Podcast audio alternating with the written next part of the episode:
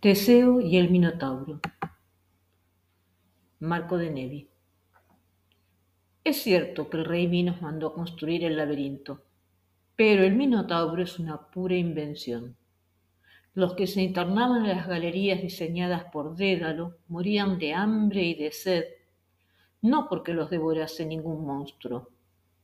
Minos dejaba correr el infundio por dos razones. La primera, para que se siguiese creyendo que su mujer lo había engañado con un toro, capricho rayano en la locura que no afectaba su buen nombre y honor de marido, y no, como era la verdad, con Dédalo. Y la segunda razón, porque el terror es un excelente aliado del poder.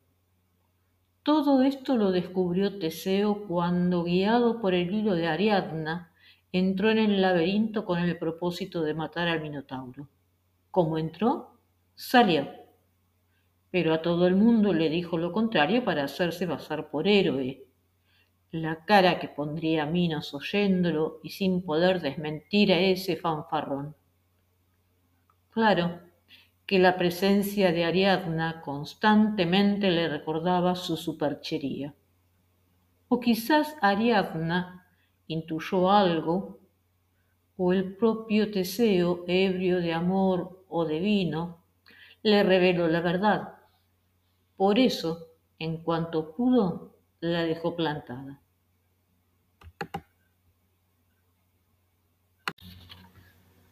No creo útil ahora relatar la historia completa del Minotauro según la versión griega.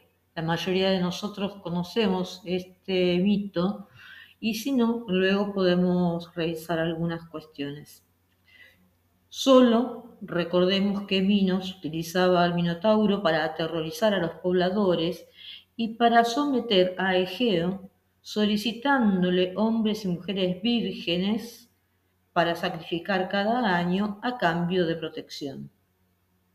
También recordemos que Teseo, hijo de Egeo, se internó en el laberinto con ayuda de Ariadna, hija de Minos, con el objetivo de matar al Minotauro y liberar a su pueblo de las exigencias de Minos.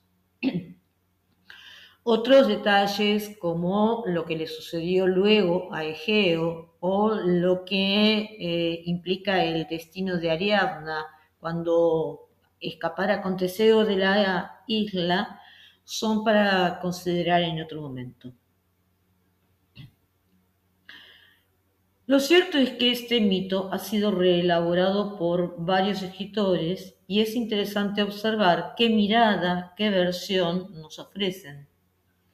Borges, por ejemplo, en La casa de Asterión, nos presenta la voz de alguien humano, animal, divino, y cuando concluye su historia, luego de una pausa aparece la voz de un narrador en tercera persona que introduce en escena a Teseo diciendo, ¿lo creerás, Ariadna?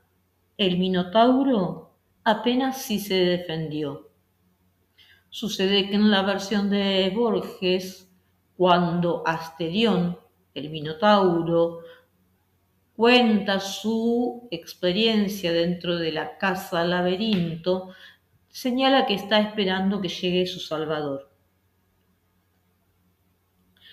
En el cuento de Marco de Nevi que acabo de colocar en el audio anterior, todo parece girar en torno a un monstruo que en verdad no existe, pero que resulta conveniente tanto para Minos como para Teseo por diferentes razones, ambas vinculadas con la posibilidad del poder o del orgullo o algún otro eh, sentimiento o algún otro defecto inclusive que habría que considerar.